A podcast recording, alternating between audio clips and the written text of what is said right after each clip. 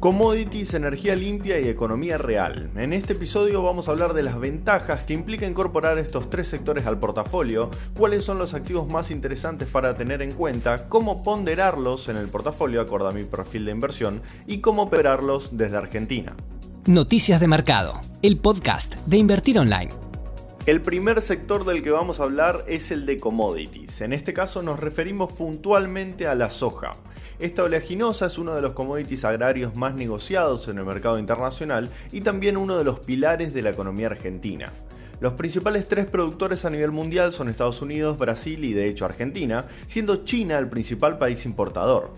En el último tiempo la demanda de soja desde el país asiático venía cayendo debido a inundaciones y también enfermedades en sus granjas de cerdos, que llevó a la disminución de millones de esos animales. Semejante disminución de cerdos había generado una gran baja en la demanda de soja, su principal alimento.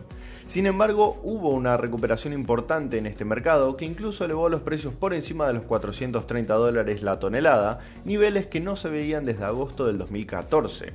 La soja subió de 300 dólares la tonelada en mayo de este año a superar los 430, una suba de 43% en 6 meses hay un doble componente que impulsa a los precios. Por un lado, crece fuerte la demanda por parte de China, mientras que por otro lado empeoran los stocks y las previsiones de producción, lo que pone en duda el abastecimiento del mercado y empuja al alza de los precios.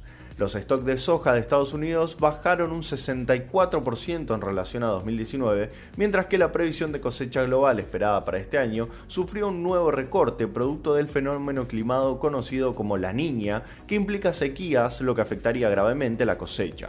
En el mercado de capitales la mejor manera de invertir en soja es a través de contratos de futuros, aunque suelen ser activos muy complejos, más recomendados para inversores con mucho conocimiento del mercado que sepan sortear la gran volatilidad característica de este tipo de instrumentos.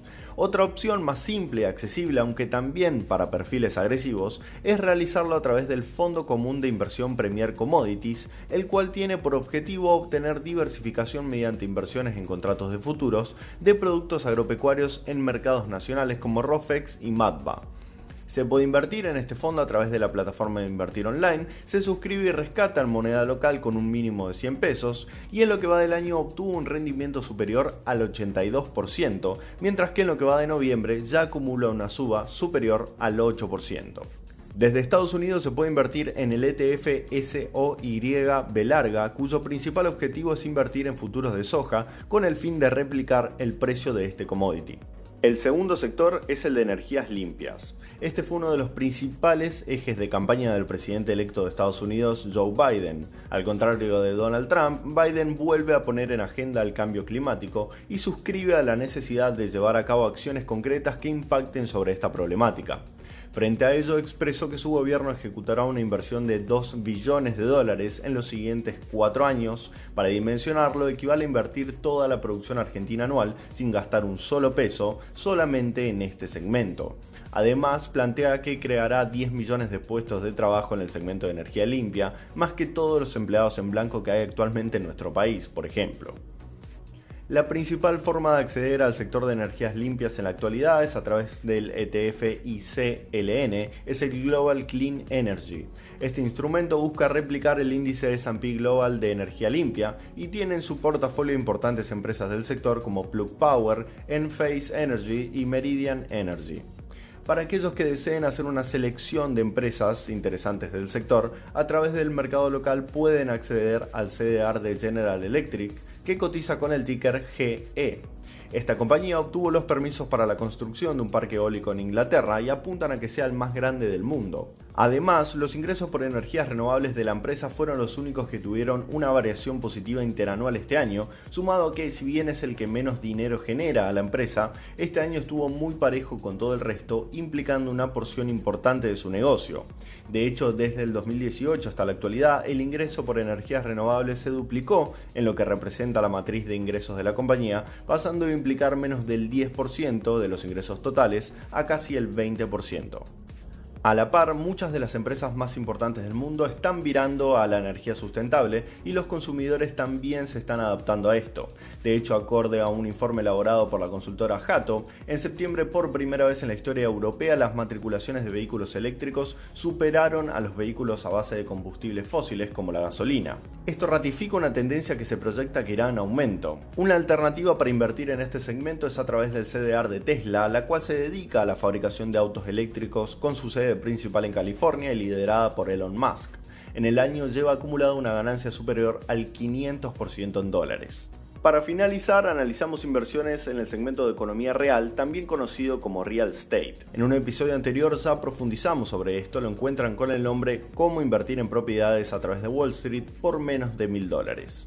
Para acceder a este sector nos enfocamos en los REITs, son empresas dedicadas a los bienes raíces con una estructura similar a la de un fideicomiso en Argentina, pero cuyas acciones cotizan en la bolsa de Estados Unidos y pueden ser adquiridas por cualquier inversor con menos de mil dólares. La particularidad de estas empresas es que poseen y administran propiedades estratégicas para la actividad económica de un país y de las empresas.